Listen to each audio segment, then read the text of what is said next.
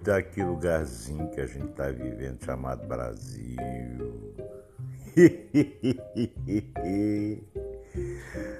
Ai, meu Deus. Ai, meu Deus. A gente tá num freak show. Rindo de nervoso. Esse, esse é o podcast de quem ri de nervoso, gente. Gente, olha só. Aquela maravilhosa Sarah Winter, a Sarinha Inverno, a Sarinha Ucrânia, a Sarinha nazista, a Sarinha porquinha. Alguém chamou Joyce Halseman por ser gordinho. Eu adoro gordinhas de porca. mas, no fundo ficaram com tanta inveja que criaram a porquinha Sara. Eu estou usando o preconceito deles contra eles. Nada de xingar aqui, velho louco, adora gordinha. Tá? Mais uma vez. Mas ela enlouqueceu. Ela enlouqueceu e começou a xingar o ministro Alexandre de Moraes. E aí pegou pesado, disse que ia descobrir as empregadas domésticas do Alexandre de Moraes. com certeza com o intuito para contratá-las, a impedir o Alexandre de Moraes de ter o seu cafezinho fresco, aquele cafezinho colombiano de primeira qualidade feito em cafeteira italiana, de ser servido em bandeja. Ministro, vocês vão ver do que os 300 são capazes.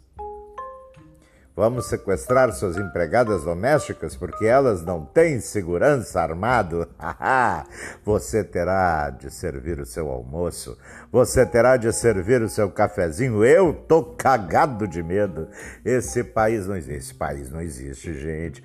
Eu tenho a leve impressão, acho que vocês também, que um dia a gente vai acordar, acordar e dizer: "Caraca! Oh, que pesadelo! Não é verdade?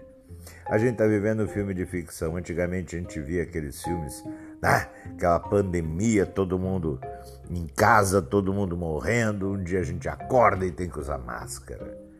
Aí a gente no outro dia vê isso. E antes, antes, antes, antes, um Weintraub, ministro, da educação. A gente vê militares hoje de pijama ameaçando golpe. Eu nunca vi militar ameaçar golpe. Eu vi tentar dar, mesmo golpe falido. Né?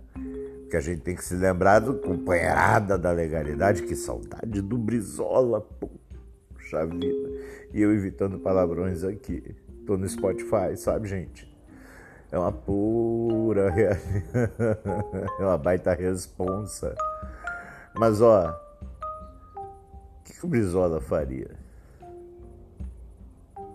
Ah, a gente vê esses militares ameaçando golpe, a gente vê militares apoiando milicianos, a gente vê militares querendo que o Bolsonaro se perpetue no poder isso significa o Weintraub perpetuado no poder. Eu fico imaginando qual prova que esses generais, eu não estou generalizando, general generalizando, general. É, fora-se. Ai meu Deus, eu estou com o freio ABS recém-instalado na língua, viu? Aí eu fico pensando como é que eles chegaram ao posto de general, né? Fizeram o quê? Palavra cruzada da recreativa? Não, essa eu faço palavras cruzadas da recreativa. São as melhores que tem. Não, eles fizeram do coquetel, coquetel picolé para chegar lá. É o que parece, né? Exame de sanidade mental hoje para você ingressar nas Forças Armadas parece que foi abolido. O general Heleno, o general Heleno, tadinho, sabe que eu tenho pena do general Heleno, né? Eu tenho pena, que parece o vovô Gagá, sabe? Aquele vovô que chega a mãe pro filho, meu filho, Meu filho, não briga com ele, não fala nada não. Vovô tá gaga. Esse é o nosso circo. Mais tarde eu volto, porque certamente mais tarde eu vou ter outra notícia do circo. Esse circo é pródigo. Ah, antes disso, só um pitaco. Alexandre de Moraes, você não vai defender suas empregadas? Por favor, as suas empregadas domésticas estão correndo risco de serem sequestradas. Vai lá, um segurançazinha para cada um.